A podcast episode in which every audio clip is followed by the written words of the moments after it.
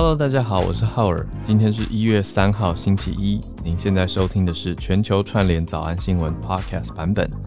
新的一年开始，台湾有四十项新制上路了，我们节目也有新的改变，继续锁定节目。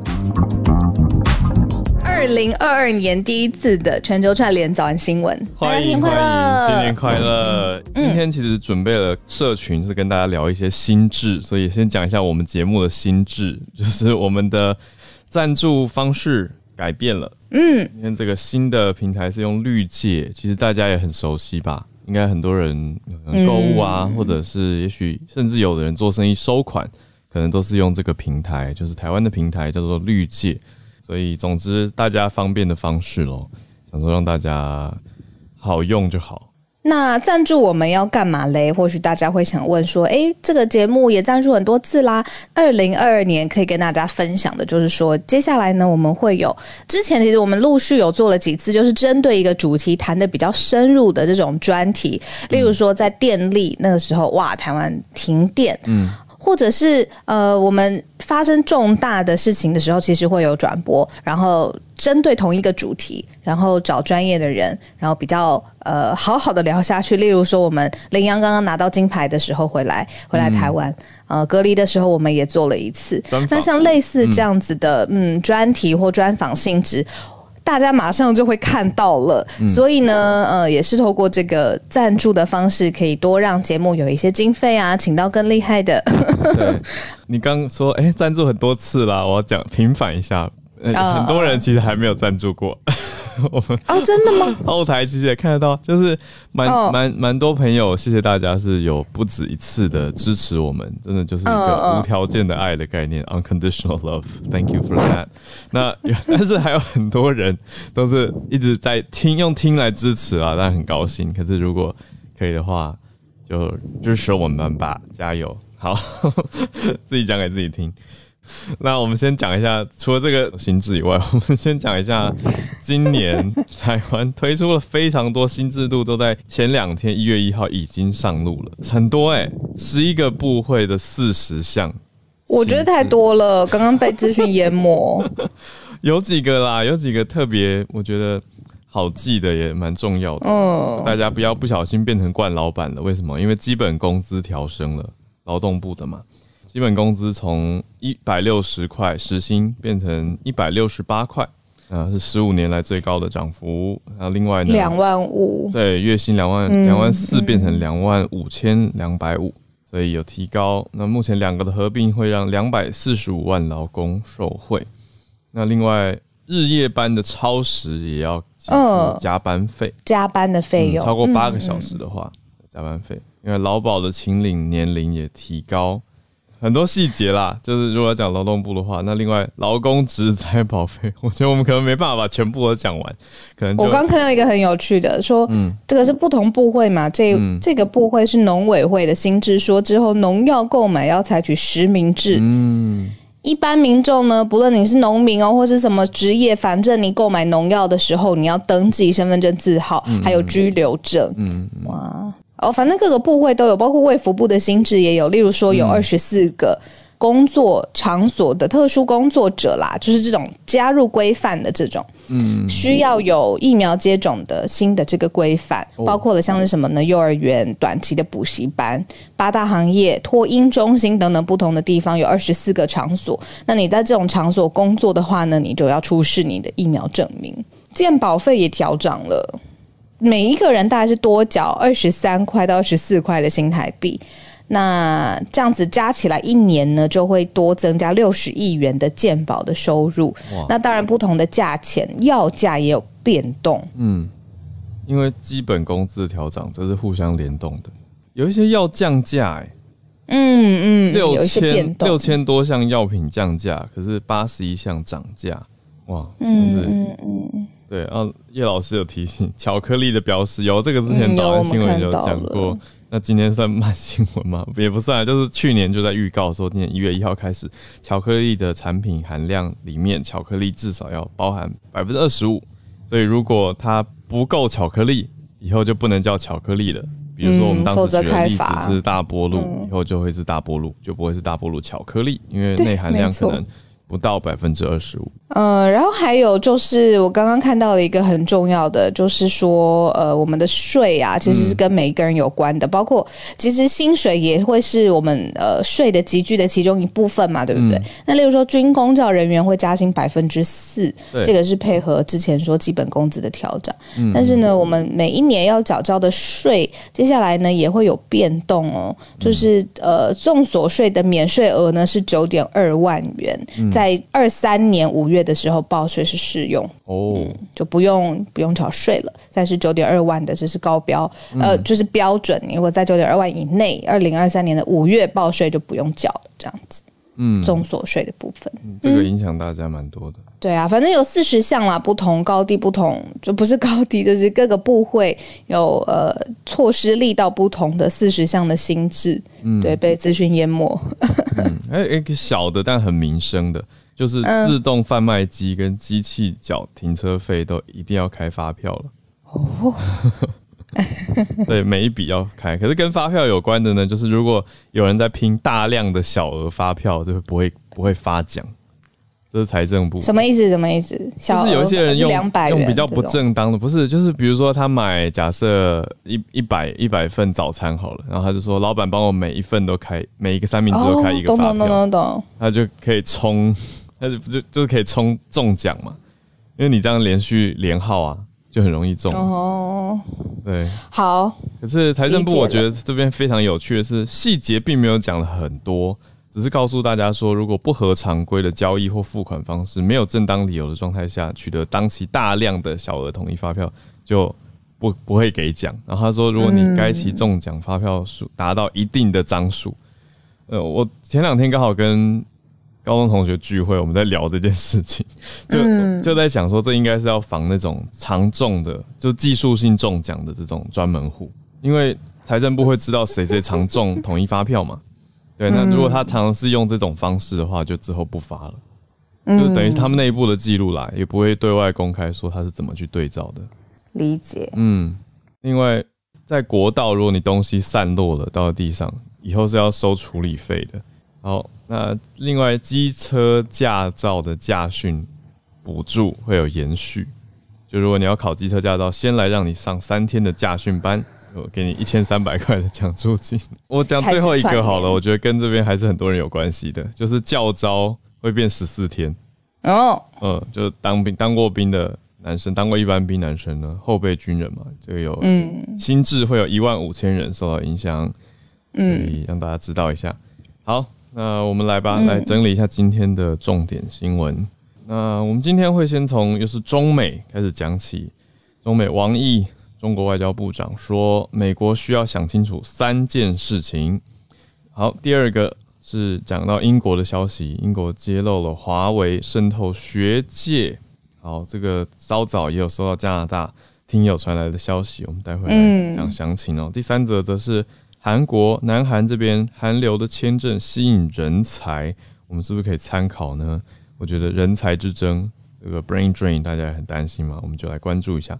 最后，以色列方面疫情的消息，Omicron 确诊的爬升，确诊数往上走，是不是有好处？啊，以色列蛮有指标性的嘛，因为他们疫苗开打的很早很早，算是最早。那现在 Omicron 的影响跟后续发展是如何？那也。一转眼过了圣诞，现在新年也过了，那我们来看看各地的情况。嗯、所以我们就这几个来开始，然后等一下八点半会跟大家串联。第一则新闻，我必须老实说，持平来看，嗯、我觉得他讲的不卑不亢，而且 to the point。好，讲的是、哦、呃，中国外交部长王毅。对，好，他。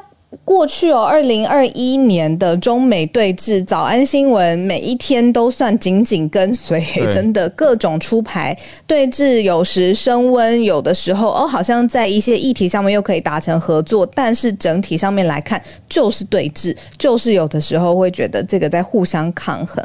它的核心跟中方的立场到底是什么呢？王毅他就说，他希望。喊话美方，希望呢，在中美对峙这个大的呃前提之下，希望美方可以想三件事情。第一件事情，他说，中国国家现在的发展振兴是一个主权国家应该有的正当的权益，意思就是现在中国怎么走，这是中国自己他有的权利。再来第二件事情，希望美方想清楚的是，中国不论发展到什么样的程度，有没有称霸全世界，都不会像是西方国家称霸世界一样，不会走这个老路径。嗯，第三个就是说，中国。会尊重美国的制度跟美方的道路，说的是西方的民主阵营啦。但是呢，中国绝不允许自己选择的制度被诋毁或是被破坏。嗯，这个是王毅向美方喊话，呼吁在这个中美现在的关系之下，希望美方可以彻底想清楚、想明白的三个立场。那我觉得你你。听起来合理吧？就是在从中方的角度出发的话，嗯、而且王毅他要讲很重，他要讲的很煽动，他都可以做到。但是他讲的这个三件事情，等于说在二零二二开工哦，这是三十号、哦、年底的时候做的这个访问，嗯嗯，专访联合采访这件事情上，我是觉得他没有刻意要点燃火药味，这只是中方他把自己的心呃立场讲出来。嗯，的确算是、嗯。持平的呈现，但是实际怎么做，我们就再看看吧。我觉得这个说法是说的还蛮蛮平稳的，就讲到呃，等于蛮明确在讲中国自己作为一个主权国家的的尊严吧。我觉得蛮蛮确立尊严，就是不要来诋毁，不要来破坏。但是号称，我觉得特别是第二点，说不会走西方国家称霸世界的老路，一边这样说，一边在“一带一路”，那到底是如何？我觉得。我们再看看吧。我觉得目前实际上看来还是比较像中美两大强权在争出头，我自己的感受啦。对啊，那再搭配搭配最近的香港的事情，总是会觉得，嗯，我们再看看吧。好，所以第一则大概是如此，就是讲到说王毅对外呈现的，在受新华社跟中央广播电视总台的联合采访的时候，提到了去年底提到中美关系的立场。目前是这个情况。嗯、那我们好，我们看第二题。嗯、第二题呢是从英国，嗯、英国呢说知名的学府，包括剑桥大学在内，呃，其实受了华为的。你说学术上面说是他的赞助或者他的捐款，但是这个金额的确是有点庞大。过去五年呢，收了华为大概十亿元新台币的资助哦。那为什么会被发现呢？就是说，包括了像是我们刚才说的剑桥啊，还有牛津很多不同不同的大学。里面呢，他们其实会有报告的。例如说，剑桥大学里面就有一个耶稣学院发布了一个电信改革报告，嗯，就是跟电信业有关的。那当中呢，就是大方的赞美华为。然后，但是随后耶稣学院就承认，就是说这一份报告来说是收了华为十五万英镑，嗯，哦，那这个经费呢，其实后来也。就是整个是金流被放大检视啦，就发现不只是剑桥大学，还有包括牛津等九所，就是顶尖的大学，过去五年都有接受过华为的这个资助，那金额不等，那到底是不是说渗透学界？到什么样的程度？因为不可能只是白白的把钱捐出去吧，嗯、对不对？嗯、那所以现在各界都很在意，就是说是不是疑似都是 target 这些就是英国的顶尖的大学？那包括以剑桥为首收了十亿元，这个钱用在哪里？是不是在出版或者是研究上面特别带风向？现在大家都比较关心一些。没错，那连带的也会让大家看到加拿大，像我刚刚说到。呃，那大家这边大家应该听过很有名的学校 UBC，就是 University of British Columbia，英属哥伦比亚大学，就大家讲卑诗省的这个大学。那这个华为跟 UBC 其实也已经很多年了，这不是现在才冒出来。可是因为连带着英国这边的情况，大家一起去审视，其实也看到了。那 UBC 这边从二零一七一直到现在，也都持续有呃高额的合作案。嗯，那刚讲到的牛津啊，还有牛津大学等等，还有剑桥大学都收到了华为非常高额的这种上新台，如果你用新台币算的话，是上九亿哦，哦，加起来剑桥，如果以剑桥来说的话，二零一六到现在有九亿六千四百万的捐款跟研究补助。对，那这些内容，呃，实际的内容是。哪些项目？我想大家应该会呃蛮蛮瞩目这件事情的。对，那目前报道是没有看到太详细的各个类别跟项目啦，但只知道说是在慈善赞助跟补助方面，还有研究是跟研究相关的。那这是在英国方面的消息。那持续看，就是其实如果要说大企业资助顶尖大学，也绝对不会只有华为一间公司。嗯。呃，所以，而且如果要说要资助的话，也绝对不会只有英国一个国家，嗯、只是看说这个资助跟呃捐款，它影响到，比如说它的出的 report 啦，publication 的程度大概到。在哪里？嗯，要不然你说有明显的这种呃可以看得到的说称赞这间公司，可是有很很很很隐形的，比如说他在呃教授的思想上面，哦，反正就是有根本没有办法 trace 的这种影响力。嗯，对啊，这是一个旁根错解的问题。对。不过有意思的是，因为刚刚我们讲到牛津、剑桥嘛，那牛津大学在一八年的时候有对外宣布说不会再收受来自华为的资金了吧？不过资料也显示说，牛津大学它收中国教育部的国家留学基金委员会收了两百万到四百万英镑之间的捐款，嗯，就是还是跟大家主要在看的点是对中这件事情，因为英国曾经宣布嘛，说你二零二七年以后。华为就不可以参与英国的 5G 通讯网络建设了，所以转眼就剩五年的时间。嗯，所以大家可以再关注一下这个学术界跟中国商界连接的相关消息。嗯，好，我们来到第三题商界的消息，南韩。嗯，怎么？我觉得韩国这这几年真的是在呃影视上面的表现。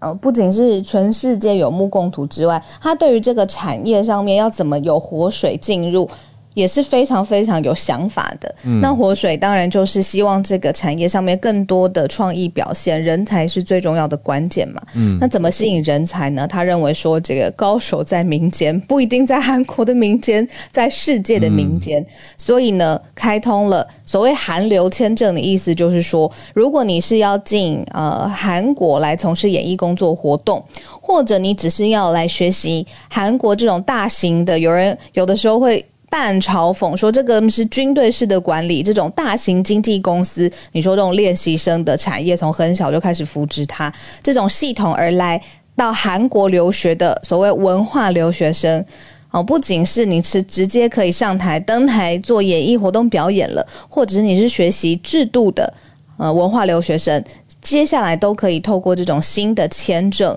新设的签证来到韩国，希望呢就是你要海纳百川，嗯、然后有不同的创意之后，接下来在国际舞台上更有竞争力。这个很像当年的最早最早之前，戏骨他为什么可以发？发展起来就是有最好的应用啊，然后最多的资金，其实也是因为当时他整个一个 team 下去，很多都是啊，你说来自以色列、来自英国、来自中东各种不同的国家，全部都在那里脑脑力激荡，所以他那个时候很多的创意就能量就爆发。那、嗯、现在韩国测试的这种韩流签证。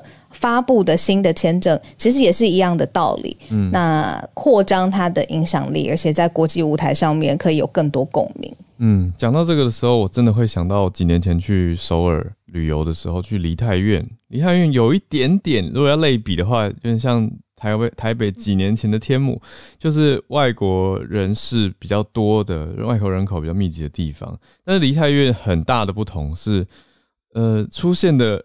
人人的人种跟国籍，虽然不是说看脸就知道国籍，可是听他们讲话的语言，就是路边出现的语言是非常多样的。有点像几年前我去北京的时候，在地铁上的感受，就是哎、怎么那么多不同国籍跟语言在这个地方？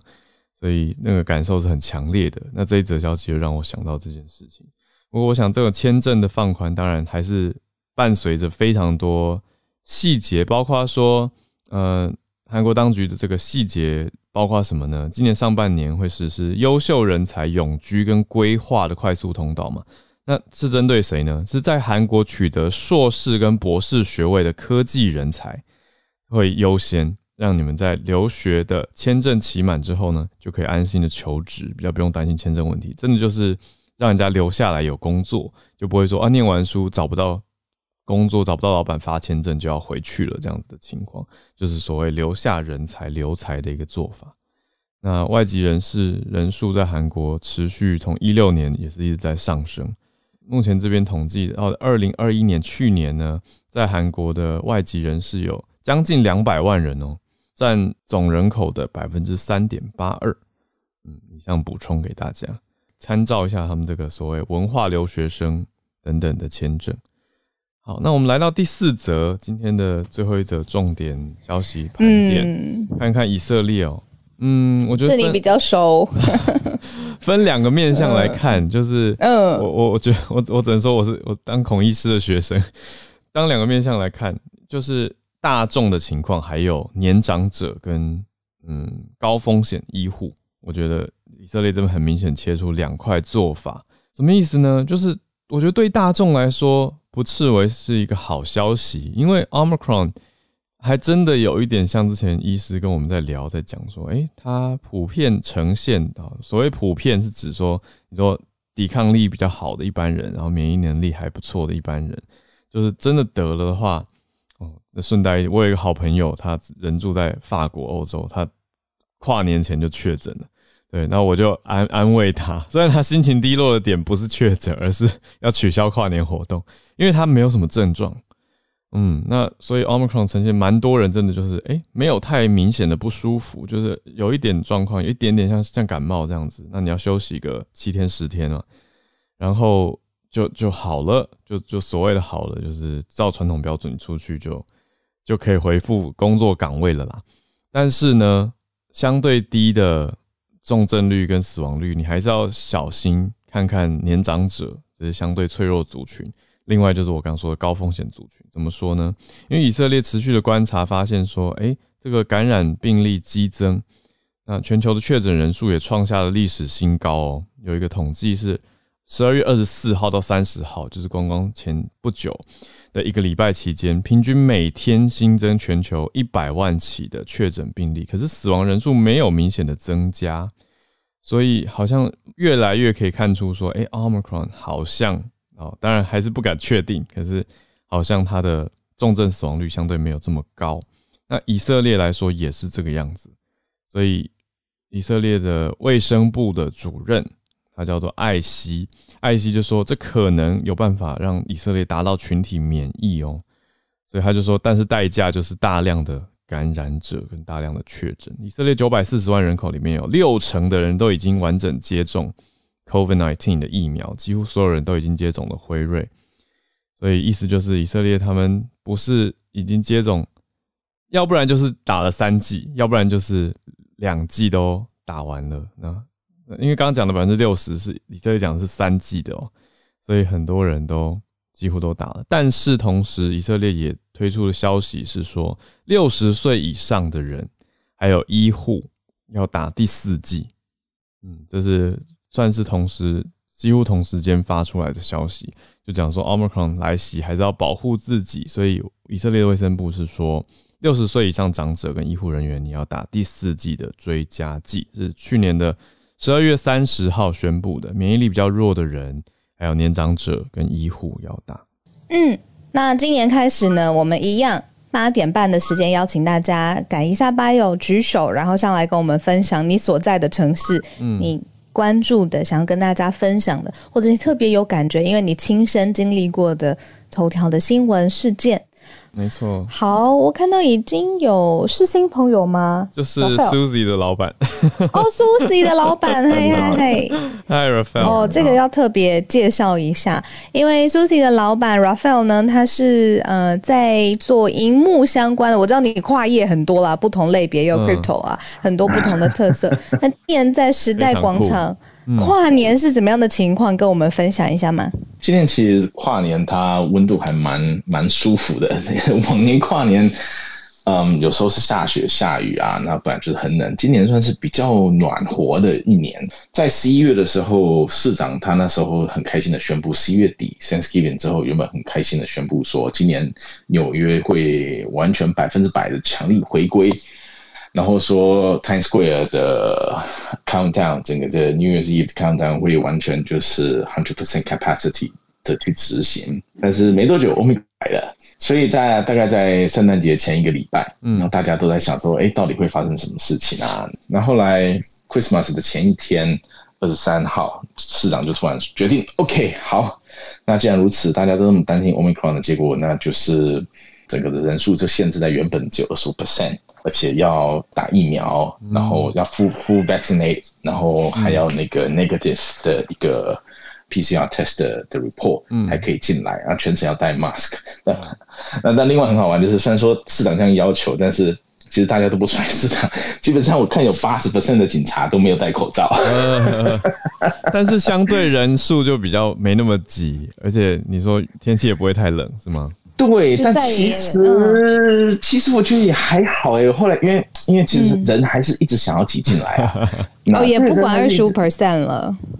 我我是没有人，我在想，真的这个东西没有办法去计算的，你知道吗？他、哦、我也是登记的，他们是要先 download 一个 app，就是所有人进来之前，嗯、大家要先去 download 一个 app。你 app 你要先有分两种 app，一个 app 是像我们工作人员，我们就有 cruise app，嗯，那另外还有就是参加的人，他们也有一个 app 叫做 NYC Safe。嗯，app 这样子，那那当然我是不确定他们到底是怎么样算人数或者怎么样。今年我看人数还是挺多的，嗯、还是还是蛮多的。那当然的确是有那种感觉，就是整个 event 或者是 New York City 还有整个在火起来的感觉。那其实有一点我觉得蛮特别点的，就是美国它到目前为止一直采取的政策，就是属于就是与病毒共存这个方向在走嘛。嗯、像我我请了一个其中一个 crew member，我们其中一个 crew member 他。他就是当天早上做，然后隔天早上凌晨五点就被 NYPD 打电话通知说，嗯，哦，你是 detect positive，然后啊，然后我一样，我就是六点起来嘛，我平常习惯就是五六点就起床，那我骑着趟车就看到我的 email 信箱已经爆掉了，这样的，一堆人就赶快寄寄寄 email 说，啊，你们整个 crew 是不是全完蛋啊？你们有 contact tracing 什么之类鬼啊？然后大家都很紧张，我说，好好好，那那整个整个 event 大概。只要有一个人中，那当然就是所有人都是 contact tracing 嘛。嗯、所以一样就是临时要找人，然后啊临时要去做 event。那同样的，这也算是经验的一部分，嗯、因为这也是跟病毒就是共存的要一起。我们其实已经有这样的经验，就是说接下来的疫情，因为 post pandemic 就是疫情过后之后要怎么样继续对后疫情之后要怎么样继续执行的。Execute 你的啊 marketing promotion，或者是整个的 event，整个 campaign 就是怎么执行。其实我觉得对我们公司来讲，或者是对我们来讲，我们就更完整的、更了解说哦，之后要怎么执行，那怎么样才可以就是啊，同时有 pandemic 的情况下，或者是有疫情的情况下，同时又可以去执行 campaign 后疫情时代的的商业行为这样子。理解，没错。谢谢 Raphael，谢谢 Raphael。全球串联的时间继续，汉超老师 Orlando 这边。大家新年快乐！新年快乐！这个是 Omicron 新年大惊喜，就是在啊整个新年的这个假期期间，全球有超过四千架航班被取消啊，有将近一万两千架航班是延误。那其中有这个在取消的四千架航班里，当中有两千四百是在美国啊，因为今年的这个旅行季相对于去年来讲，这个游客是爆炸性的增长。但是尤其是在这个美国和就是在欧美国家，越是到了啊就是节假日的时候。时候，往往航空公司的员工越不愿意加班，所以说在这种在这些时候啊，航空公司的这个啊，就是他们的人手也很短缺。但是现在一旦整个班机出现了有这个啊确乘客就是有确诊，那整个班机的这个就是空服人员他们都需要隔离，那所以就是导致说雪上加霜。那在这样的情况之下，单纯就是因为人手不够的缘故，导致了这个美国还有全球有这个美国有两千四百架航班，全球有这个四千架航班。是因此取消，然后有超过一万架航班因此是这个啊，就是 delay，那也导致很多人的这个旅行计划是受到阻碍啊。我是没有旅行，但是我有认识，就是他们航班被取消，不得不临时这个改签，然后耽误很长时间的朋友。嗯，那现在就是这个，就是现在航空业还有这个旅行业业界也是在调整，因为现在美国就像刚才这个，就是大家说的这样，是逐步要走上和病毒共存的道路，但是看下来这个大家还是需要一些。时间来磨合，嗯、所以也提醒要这个旅行的各位朋友，一定要密切注意自己的航班动向。嗯、就是这样，谢谢。嗯，谢谢汉超老师。对啊，讲到这个很感慨，因为我有一个朋友，他是美国人，他在台湾住了很久很久，然后前几天刚回美国，然后再搭了一个国内班机，不久他就确诊了，他就有一点怨叹，他就觉得说啊，没事，不要出国。他他意思说，相对于台湾的比较低的染疫风险，嗯，在美国你搭个国内航班，结果他就中了。他就觉得，嗯、对，嗯、希望他没有很不舒服啦。可是他只是说，哎，能不中还是不中比较好，他的感受。可是看大家各自的想法。好，我们继续联络、嗯、Arthur。哎，聊的是晶片制造商抢人才。好，今天跟大家分享一下，就是在这个晶片制造业里面，大家对那个劳动短缺的一个消息。那大家都知道，在就说 qualified 的这些的 labor 在那个。晶圆代工这个行业里面，其实现在是蛮缺乏的，尤其在呃全球的这个疫情发生以后，那这个缺乏的更严重。那虽然晶片制造商它的是高科技，它的流程是高度自动化，但它还是需要很多需要呃 highly educated 跟着很熟练的员工来操作这些机台。那这样 ASML 就说，他们现在绝对是在呃人才争夺战里面。那像晶圆厂里面，我们以台湾为例，现在台湾根据那一零四的报告，大概他八月的时候发现，台湾大概平均月缺工在今在这个半导体工研这边大概是两万七千七百人，但比去年成长了百分之四十四，就是缺工的情况。然后整个平均的薪资水准大概是在十多年来的最高水平。嗯，even even 台大的电机系的教授都说，现在因为人才短缺部分对呃台湾自有的人才来讲，可能完全解决问题并不乐观。嗯，ASML 在预计大概。未来每年大概有增加大概十 percent 的员工。Global Foundry 的财务官也说，他们现在在美国，基本上他们是主要市场在美国，他们对人才竞争也是很很紧张，因为很多大学毕业生对进入这个晶片制造这个产业已经不太有兴趣了，因为他们更愿意去做 software 或 internet 这些服务，相关都在 Google、Facebook 这些工作，嗯，这些公司的工作他们更有兴趣，所以他在缺工的情况下，要争取人才会更加困难。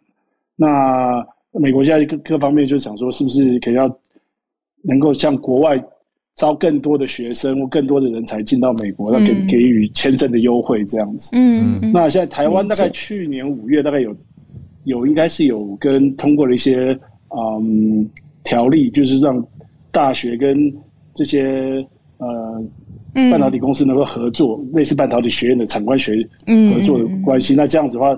啊，像刘德英就说，希望未来能够更加增加，嗯，人才的流动，不管产官学或从国外进来台湾。那大概台湾在美国大概会缺，大概未来几年到二零二五年大概会缺到九万名工程师。那中国大陆的话，它会缺到二十五万名工程师。嗯，嗯，所以这个东西在这个行业上。缺工很严重，可是现在面临的问题就是很多很多嗯人才可能不愿意进到这个产业，所以这个可能未来发展会受影响。嗯、以上就是啊、呃、今天的分享，谢谢。嗯，就是晶片制造快要变成一个传产的啦，大家都就是不想去传产工作，想要去比较呃比较 hip 的新兴的这种新传产，但，很缺人。谢谢 Arthur。连线 Bernard，嗯，还又有一间媒体，昨天晚上。但是我对这个媒体其实不是很了解，所以要 Bernard 来帮我们补充知识，嗯、让我们知道这一间媒体的性质啊、特色等等。对，三年快乐，新年快乐。嗯，这今天就那个，昨天就是有又有一个震撼弹，就是香港的中心云就是停运了，嗯、所以先跟大家就是讲一下，呃。背就是众新闻的背景好了，它就是呃，二零一七年的一月一号成立的，这由当时前台湾的台苹果日报的网络新闻中心的总监，然后担任总编辑以及总干事。嗯，当时其实呃，众新闻在香港来讲的话，算第一，它是呃，它跟呃立场新闻一样，它都都不，它不是传统媒体，都是网络的新闻媒体。然后另外一个就是它的呃。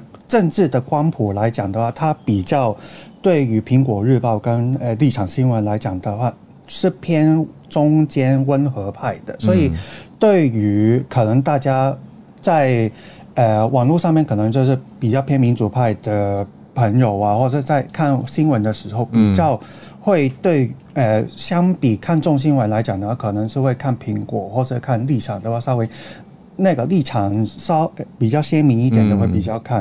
嗯嗯、其实众新闻里面的，一开始是有十个创办的成员，全部都是新闻界的大元老，嗯、或者是这些还在呃新闻工作界有在工作的，或是已经是那个新闻的教育工作者。嗯，其实呃在。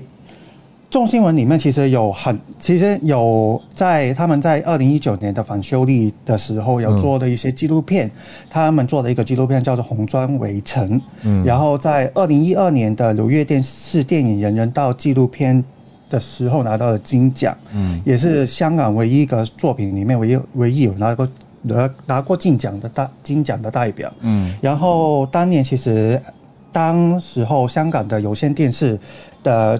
有一个，他们有一个小组叫做中国组。当时候就是因为呃，在有线电视的新闻，呃，新闻部他们换了，就是呃，就是高层就大大换血了，所以那个时候全部的呃有有一有一大部分人的就是被解雇了，或是就总辞了，所以那个时候众新闻就已经。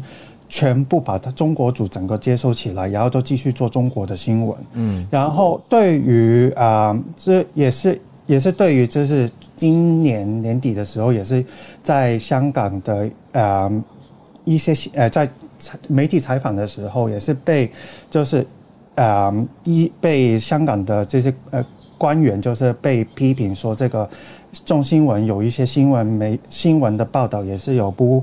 公呃，对于政府来讲的话，但是不，他们是不公平，也是而且是有偏颇的，会会影响到新闻的工作专业。所以这对于这个中新闻来讲的话，其实我其实我平常有在看，因为他们的新闻其实也是很专业，然后他们的写的东西也是很也是很广泛。然后呃，这当那个就呃无可奈何，就是今年就是从国安法就。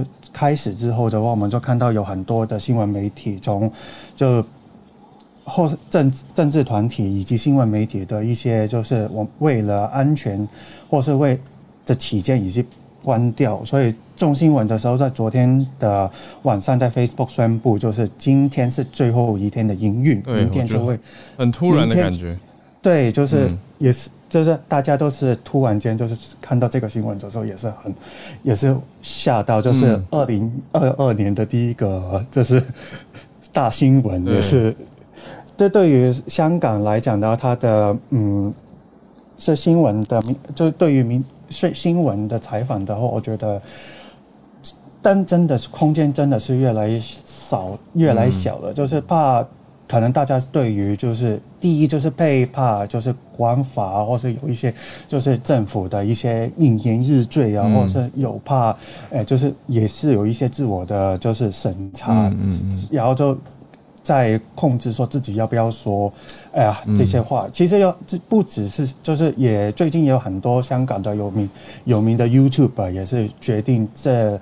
从上年上半年开始，就是很有有一些就已经决定说他们要离开香港，要搬到英国、搬到日本去，哦、所以基基本上这个也是大家在嗯，这个这个国安法上面下面也是一个蛮觉得恐、嗯、觉得蛮惊恐的事情。嗯嗯。然后他们的 Face、嗯、呃，就最后在众新闻在 Facebook 的时候，他们就是说我们。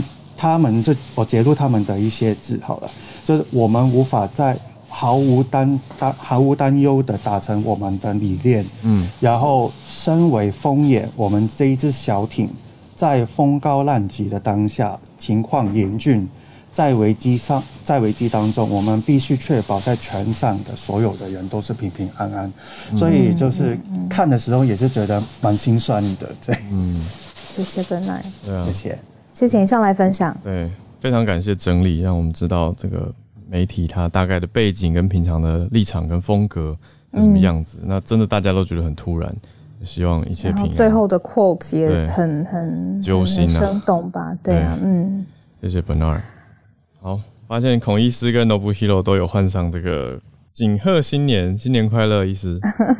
二零二二年喽。新年快乐！那个刚刚以色列啊，我觉得、嗯、我看他们大概是十二月下旬二十几号开始，对，那那些案例大概才是 Omicron 上来的。嗯，那他们的案例增加，其实相对于别的国家是小巫见大巫啦。以色列在打了第三，对，嗯、在打了第三剂之后，它其实一直可以维持每天大概六百人左右。我看他们维持了一阵子。嗯，那那后最近是上千了嘛？哦，对，那最近好像有到一天三千，所以他们就开始紧张了。嗯，然后就有那种。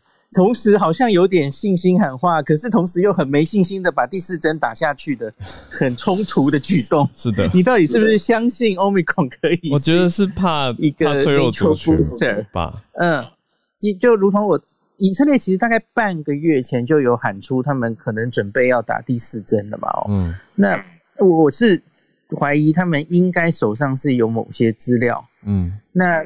甚至我今天要跟大家讲的是，英国在十二月最后一天，去年的最后一天，它的工卫部也有公布了最新针对疫苗的有效性的资料。的确，就是他们资料越来越多了嘛，吼，那个 Omicron 的案例现在案例数越来越大，所以他们估计出来的疫苗有效性的数字也是越来越肯定了，哈，那个信赖区间越缩越短。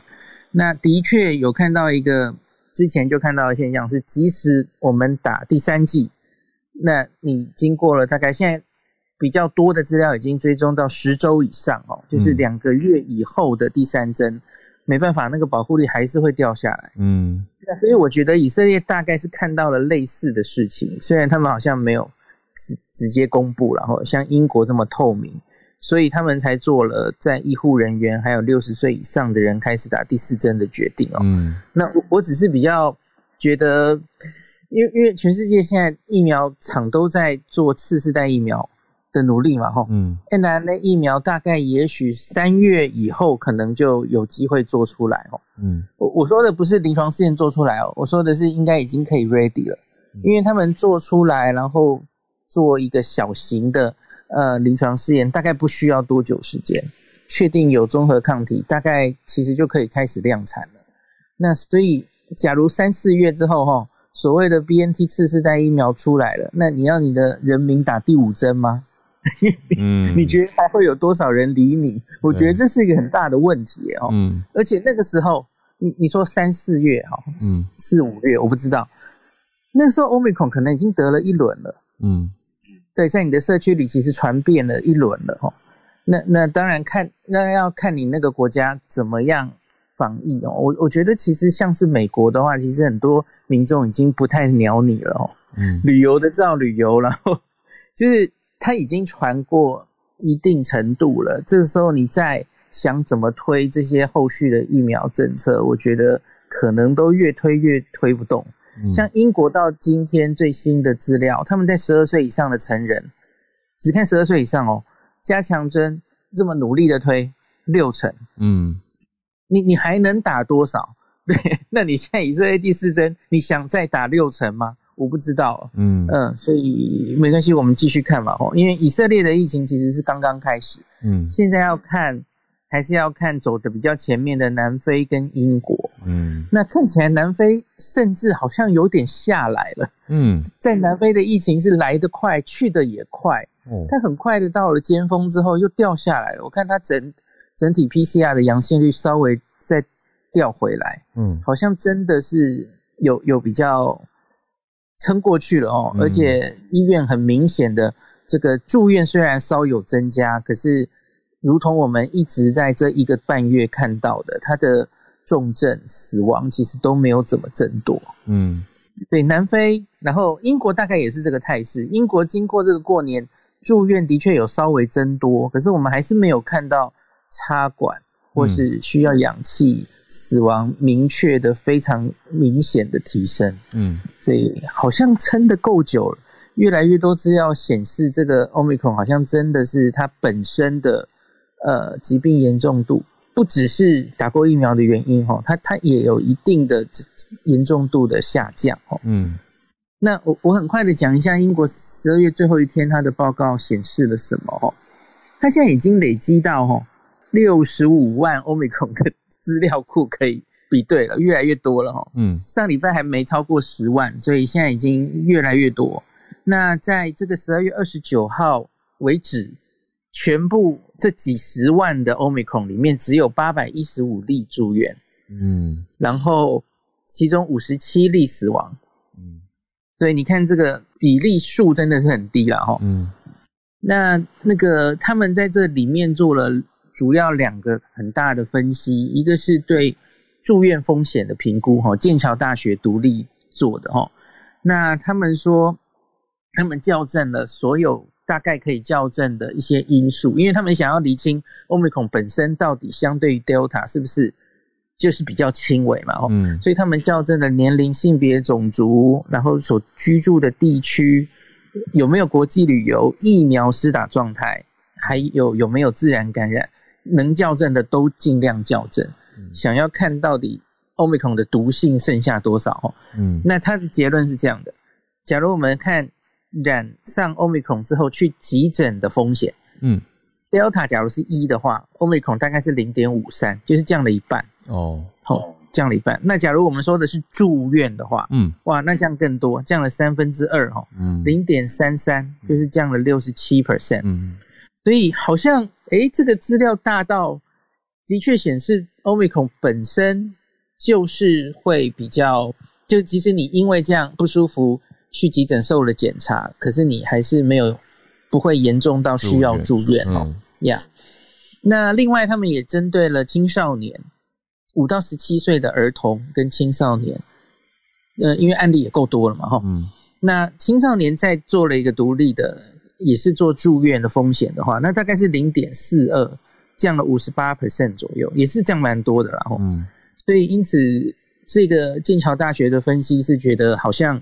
真的，Omicron 本身独立有减弱，没有错哈。嗯，你也许可以解解读为大概弱了一半以上，大概这样子哈。好，那另外就是疫苗的有效性了，这里就不是很开心的数字了。哦，那首先是对有症状感染的保护力，其实现在就数字越来越确定了哈。嗯，的确真的是很不忍卒睹哈，所有的两剂任何疫苗了。几乎两剂都是不太够的，那个我们本来就知道了嘛。只是现在数据更大了，那个信赖区间缩得很小。嗯，那现在大家比较关心加强针可以撑多久？哦，嗯，那我我们看两剂 AZ 的话，哈，打了你，呃，我们现在台湾就在正在选打加强针，大家都在问要打什么嘛？哈，那现在我们假如打 BNT 的全量的话，你在。两到四周对 Omicron 的有症状保护力可以到六十到七十，嗯，可是，在五到九周会掉到五十到六十，嗯，那到十周的时候呢，就会掉到四五十了，嗯，掉到几乎一半哦，嗯，这是让人不太开心的数字啊，嗯，那打莫德纳半量也有哈，也有数字，可是这个还没有很多十周以后，那我们看到两到四周大概是六十五到七十五。那五到九周是掉到五十五到六十五，同样也有稍微在下降。嗯、好，以上我说的是两剂 AZ，然后打 mRNA 加强针。嗯，那再来我们看，假如是 BNT 的话嘞，那我就不一一报数字了。打 BNT 后面再打 mRNA，其实大概就比前面那个组合可以再高个，也许是五左右。嗯，稍高一点啊，有有比较好。那可是，一样在加强针之后，那。比方说，我们就说这叫做三针 BNT 嘛，吼，嗯，前面两剂 BNT，再一剂 BNT 加强针，哈，很不幸的，你在第三针之后十周还是会掉到一半以下，嗯，差不多，不太好。那好，最后最后就是今天这一次的报告有多加进来的住院，关于住院的保护力，嗯、因为终于他住院已经够多了，这次有了，他可以分析对住院的保护力了，哈。这个就是应该算还是好消息哈，嗯，打两剂之后不不分厂牌，任何疫苗，因因为它大概还还案例不够多，那个疫苗还没有分别去分析啦。哦，打两剂疫苗之后，大概在六个月之内，嗯，对于住院有七十二 percent 的保护力，哦，还好，这个相对于原本的 Delta 动辄都是上九成的保护力，当然已经。掉了，然后，可是至少还有七十二 percent，嗯，至少不像防这个有症状的感染很惨这样子哦。那打加强针之后呢，两周之后，那就可以更高，可以到大概八十八 percent 的保护力，嗯，防止重症，防止重症。嗯、所以整体刚刚讲的这个以上，我我自己的解读是这样哈。嗯，我第一个是我们终于比较有大量的资料告诉我们，Omicron 本身的确它毒性似乎就比较低，这是没有错的哦。嗯、应该有，我我我期待在南非或更多别的地方会有更多呃证据可以重复这个发现了哈。嗯，那。好，可是除了这件事之外，打疫苗还是有用的。嗯，因为打疫苗之后可以让这个住院的风险降得更低。嗯，因为因为假如这个这个病已经轻到一定的程度哦，你可能会看到的状况是打疫苗没什么差，因为反正本来住院的风险，这个病毒弱化到已经很低了。那你打不打疫苗，也许会发现没什么差别，做不出什么保护力。嗯，那可是他现在还是可以做出。特别是打第三针之后，还可以到八十八 percent 哦，嗯，所以我觉得结论就是告诉大家，它没有弱到你可以忽视它的地步。因为你看英国经过了这一个月，它它有几十万人确诊，然后还是有这么多人住院，这么多人死亡哦，它不是风险不是到零嘛，所以而打疫苗可以让这个风险更进一步的缩减的话，所以看起来疫苗还是有用。所以结论就是，现有疫苗还是值得打的哦。嗯，特别是假如我我自己就一直觉得，呃，假如我们后续的资料看到的是防重症的效果，我们现在不知道的是防重症效果可以维持多久哦。那当然要继续看下去了哦。嗯，可是根据之前对别的变种病毒的经验，大概都可以维持蛮久的哦。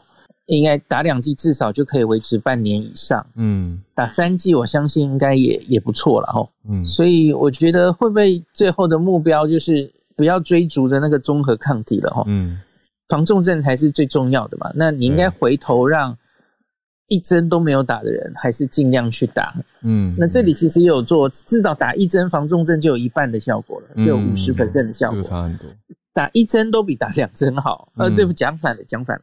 打一针都比完全没打好。对，对，那所以我觉得最后的结论还是现有疫苗，先不管次世代会不会出来了哈。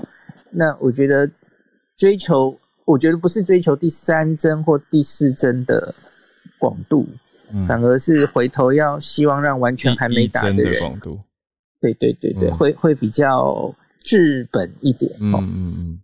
那大概今天就报道到这里。感谢感谢谢医师的整理跟教学，我就说我很像你的学生，每天都在嗯听这些学习，非常感谢。然后小鹿呢，应该是手机没电，所以他就无法没办法断电了，所以他需要去找那个 charge spot 哦。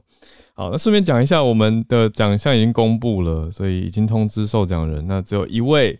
何同学有一位姓何的听友还没有回复，就在等你啦。其他人的资料我已经送出去了，所以就恭喜中奖的人得到了 Charge Spot 奖品。谢谢你的收听，有任何想要告诉我们的话，欢迎透过各种管道留言给我们，或者是订阅我们节目，给五颗星的评论啊，小额的赞助都是很大的支持。我们的赞助平台更新为绿界。欢迎大家在没有压力的情况下支持我们哦。另外要提前预告一下，我们这个礼拜五会推出二零二二年的第一集专题节目，谈的主题是什么呢？接下来慢慢跟大家揭晓。继续保持串联，大家明天见。